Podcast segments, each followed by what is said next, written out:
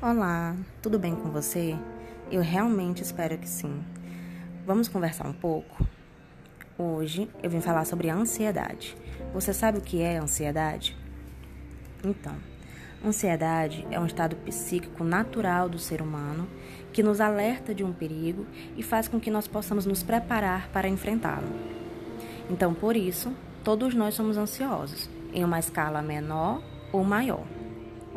Então, antecipar o futuro, criar planos, ficar nervoso antes de uma prova é algo natural e que é inerente ao ser humano.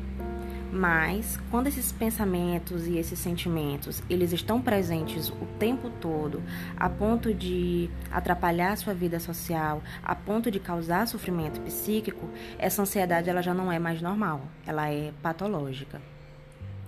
E no cenário atual, em tempos de pandemia, de isolamento social, o número de casos de ansiedade duplicou. Né? Isso por quê?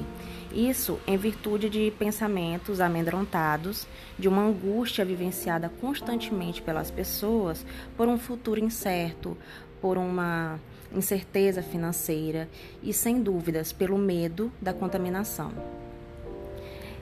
Existem é, algumas medidas que, se forem feitas cotidianamente, vão ajudar você a controlar a sua ansiedade, como é o caso da prática de exercícios físicos e atividades de lazer, que vão te ajudar a dormir melhor, a meditação, porque ela te ajuda a aprender a controlar o fluxo de pensamentos, e o mais importante, o suporte psicológico.